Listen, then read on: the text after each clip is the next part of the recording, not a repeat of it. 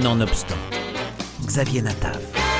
On l'attendait depuis longtemps, la bande dessinée Joseph Kessel l'Indomptable, co-signée par le duo Jonathan Ayoun et Judith Cohen-Solal, et mise en image par le dessinateur Nicolas Otero. Romancier, résistant, parolier du chant des partisans, reporter ayant couvert des dizaines de guerres, académicien, premier juif et premier émigré d'origine russe à faire son entrée sous la coupole, Joseph Kessel est un mythe à part entière. Pour s'attaquer à ce monument de l'histoire et de la culture française, les auteurs se sont appuyés sur ses nombreux écrits, ainsi que sur un testament oral inédit, quelques dizaines d'heures d'enregistrement laissées à son filleul, Jean-Marie Baron. Jonathan Ayoun. C'est assez euh, bouleversant pour nous, qui sommes des passionnés de Kessel, d'avoir été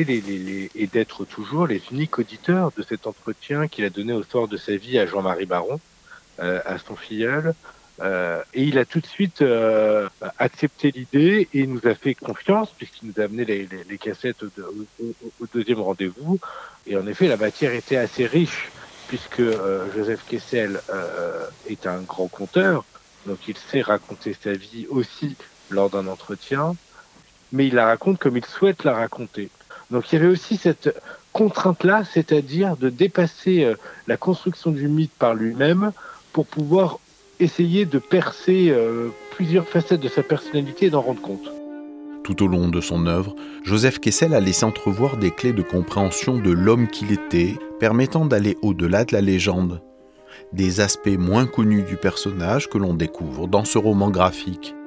Judith Cohen-Solal. Moi, j'ai trouvé que c'était intéressant de faire le lien avec son histoire familiale parce que euh, finalement, il se pourrait bien que euh, tout ce qu'il fait et tout son destin est quand même très marqué par l'histoire familiale qui traverse le siècle et qui est aussi l'histoire d'une famille juive euh, et des gens qui partent de, de Russie, qui vont essayer euh, de s'installer donc pour ses parents, puisque lui, il va naître en Argentine parce que ses parents euh, vont euh, tenter l'aventure d'une, euh, comment on va appeler ça, d'une implantation juive en Argentine par le baron de Rothschild. Et comme euh, euh, le père se sent redevable, il se dit bon ben on y va. Et puis finalement ben ça marche pas. Donc il y a cet échec là donc euh, le choix qui s'offre à eux c'est de retourner dans un, une Russie antisémite il manque de mourir sur le bateau donc il y a quelque chose dans l'expérience de euh, ben de la mort de, du péril de la vie euh, qui est euh, très présente en fait dans son parcours moi ça me paraissait très intéressant Mise en image de façon agréable et fluide par Nicolas Otero, l'album interroge les quêtes de Kessel autour de la vie et de la mort, de la mise en danger. Il est, comme on dirait chez les psys, dans des conduites à risque tout le temps. C'est son rapport avec l'alcool, puisque euh, il est dans des beuveries, il va lui-même euh, en découvrant les alcooliques anonymes aux États-Unis, qui va importer donc en France, parce que c'est lui qui a amené les alcooliques euh, anonymes en France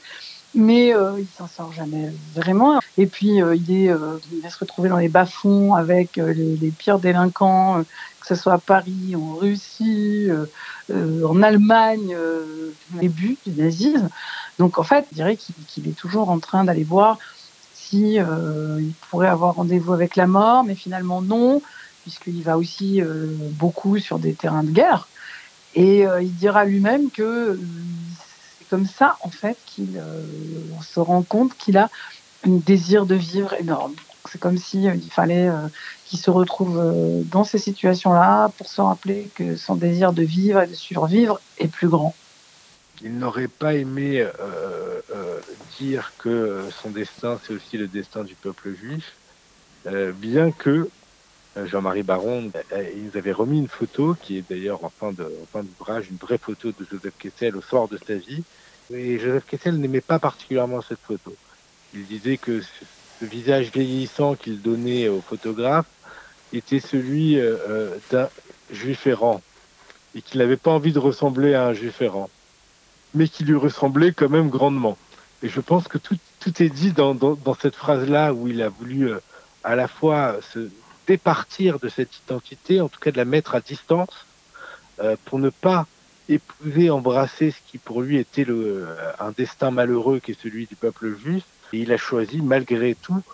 durant toute sa vie, d'agir et de raconter des histoires et de combattre euh, aussi pour les juifs et pour assurer leur survie et pour raconter leur histoire et pour raconter leur malheur, bien sûr, et pour empêcher leur disparition. Donc euh, oui, il y, a, quelque chose qui est, central dans, l'histoire de Joseph Kessel, euh, de son identité juive, et quelque part, il a été un des grands conteurs de l'histoire du peuple juif du XXe siècle, même si ce n'était pas son sujet premier, c'est quelque chose qui est, qui est là partout. À découvrir Joseph Kessel, l'indomptable, aux éditions Stenkis, un album passionnant co-signé Jonathan Ayoun et Judith Cohen-Solal et mis en image par Nicolas Otero.